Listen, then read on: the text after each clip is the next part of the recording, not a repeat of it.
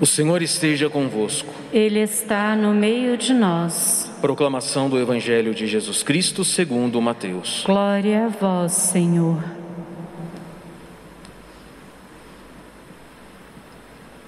Naquele tempo, Jesus, entrando em um barco, atravessou para a outra margem do lago e foi para a sua cidade. Apresentaram-lhe então um paralítico deitado numa cama. Vendo a fé que eles tinham, Jesus disse ao paralítico: Coragem, filho, os teus pecados estão perdoados. Então alguns mestres da lei pensaram: Esse homem está blasfemando. Mas Jesus, conhecendo os pensamentos deles, disse: por que tendes estes maus pensamentos em vossos corações? O que é mais fácil dizer? Os teus pecados estão perdoados ou dizer levanta-te e anda?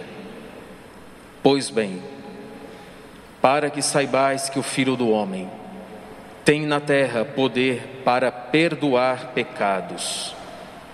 Disse então ao paralítico: Levanta-te, pega a tua cama e vai para tua casa.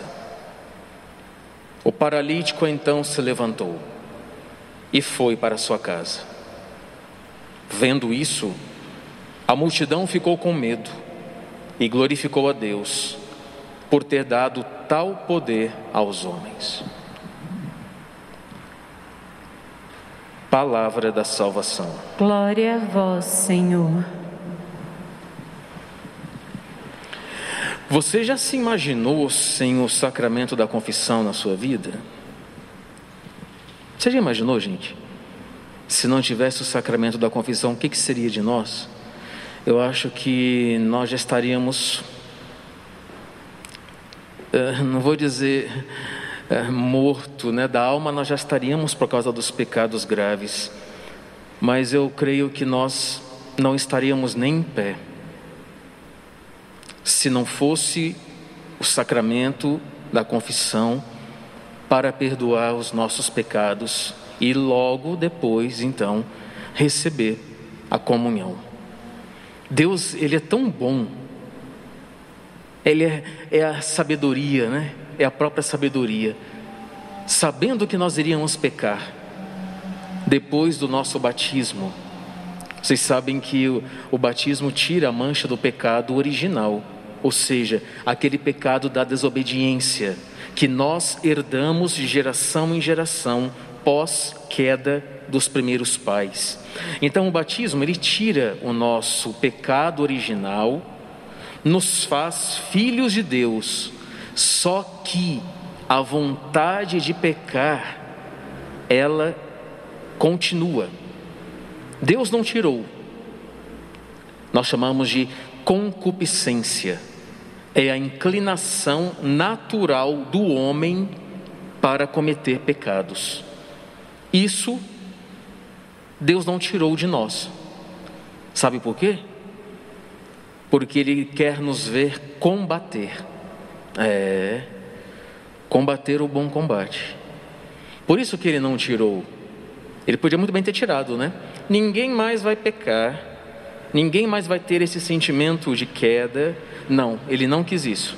Ele quis que nós lutássemos com todas as forças, dependêssemos da Sua graça para que nós sejamos libertos e perdoados. Ai de nós se não fosse este sacramento.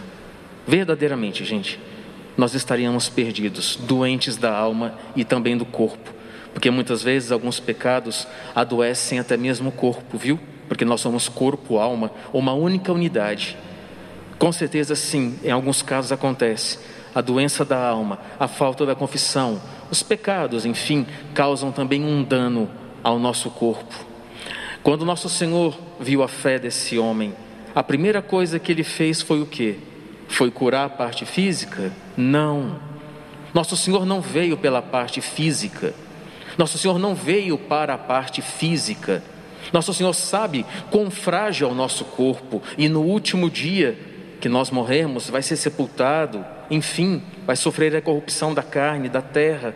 Então ele não veio exatamente por causa do nosso corpo físico, ele veio neste mundo para salvar a nossa alma, porque é a nossa alma que contém a vida, as potências de inteligência, de vontade, a faculdade da memória está na alma, não está no corpo. Então, nosso Senhor veio não para exatamente curar os paralíticos, curar outras doenças da carne, mas sim curar a nossa alma, salvar a tua alma, salvar a minha alma. Nosso Senhor veio para perdoar o pecado, porque com o pecado nós não vamos entrar nos céus. Não adianta, é a única coisa que nos impede, que nos barra de chegarmos à vida eterna, é o nosso pecado grave barra mortal. Isso é bíblico. Vocês sabem que o pecado, ele causa em nós uma desordem, vai dizer o nosso catecismo. E o sacramento da confissão, ele refaz isso novamente, coloca-nos na centralidade, coloca-nos novamente no eixo. Quantas pessoas não se confessam ou acham que basta baixar a cabeça e é perdoado? Não, isso não existe. Isso não é doutrina da Igreja Católica. Eu sempre digo: não tenham medo da confissão. A confissão é um sacramento de cura.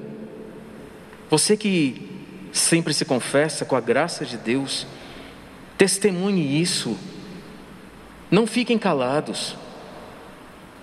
Primeira oportunidade que vocês tiverem, falem sobre o sacramento da confissão. Só quem pode falar é quem o pratica, é quem o vive. Anuncie essa misericórdia para os outros que estão nas trevas, que estão sofrendo por causa desse maldito pecado. Anuncie essa misericórdia eu sempre digo que esse tempo em que a gente vive aqui na terra, logo após a ascensão de nosso Senhor até a sua vinda, ou seja, a parousia, é tempo de misericórdia, é tempo de perdão, é tempo de volta, é tempo de reconciliação.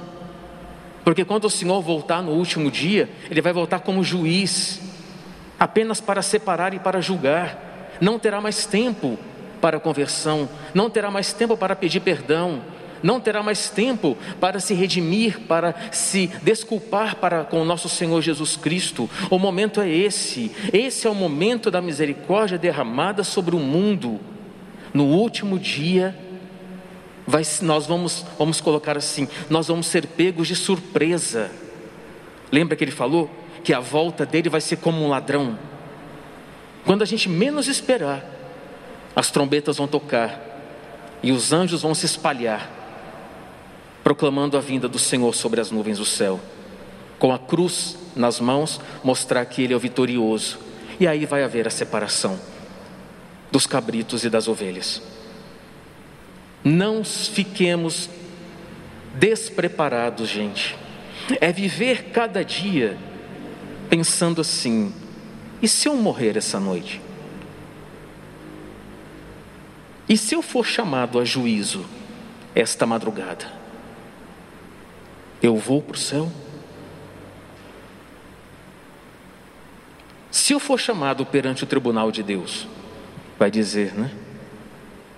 Eu ganharei o céu, eu ganharei a vida eterna. Quando a gente começar a pensar por essa ótica, não medo, isso não, mas o cuidado com a nossa alma. Eu sempre digo, confessou é, pecou, confessa. Não tenham medo, gente. Não tenham medo. É um dos sacramentos mais belos que Nosso Senhor deixou. Tem pessoas que têm vergonha. Não tenham. É vergonhoso para todo mundo, até para nós padres, que vamos também confessar né, os nossos pecados. A gente fica com a mão gelada, o coração dispara, né? A gente fica pensando assim: o que, que o padre vai achar de mim? Os padres não acham nada. A gente está aqui para ser ministro da misericórdia. Não julgamos ninguém. Nós queremos é salvar a alma de vocês.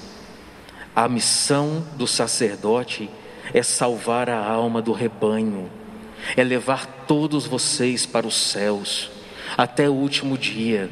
A igreja ela tem que fazer isso, é anunciar a salvação e a remissão dos pecados. O ofício da igreja é salvar as almas, para que todos nós nos encontremos novamente no céu, juntos, sem pecado algum, para ficar contemplando a relação dos três: Pai, Espírito e Filho porque essa será a nossa felicidade no céu. É, eu não sei quanto a vocês assim, mas eu também não sei se é um problema meu, mas você sabe que eu penso na salvação todos os dias? Não sei se é neurose, mas é sério, eu penso todos os dias, porque eu me preocupo tanto com isso, de salvar minha alma, que eu fico assim, meu Deus, é, vocês sabem que é assim, né? Quanto mais a gente está na caminhada de Deus, menos a gente quer ofendê-lo Pode ser um pecado desse tamanhozinho. A gente já fica arrebentado, né? Fala, meu Deus, por que, que eu fiz isso? Por quê? Eu que estou na caminhada, eu que estou te seguindo, te servindo, enfim, há tantos anos.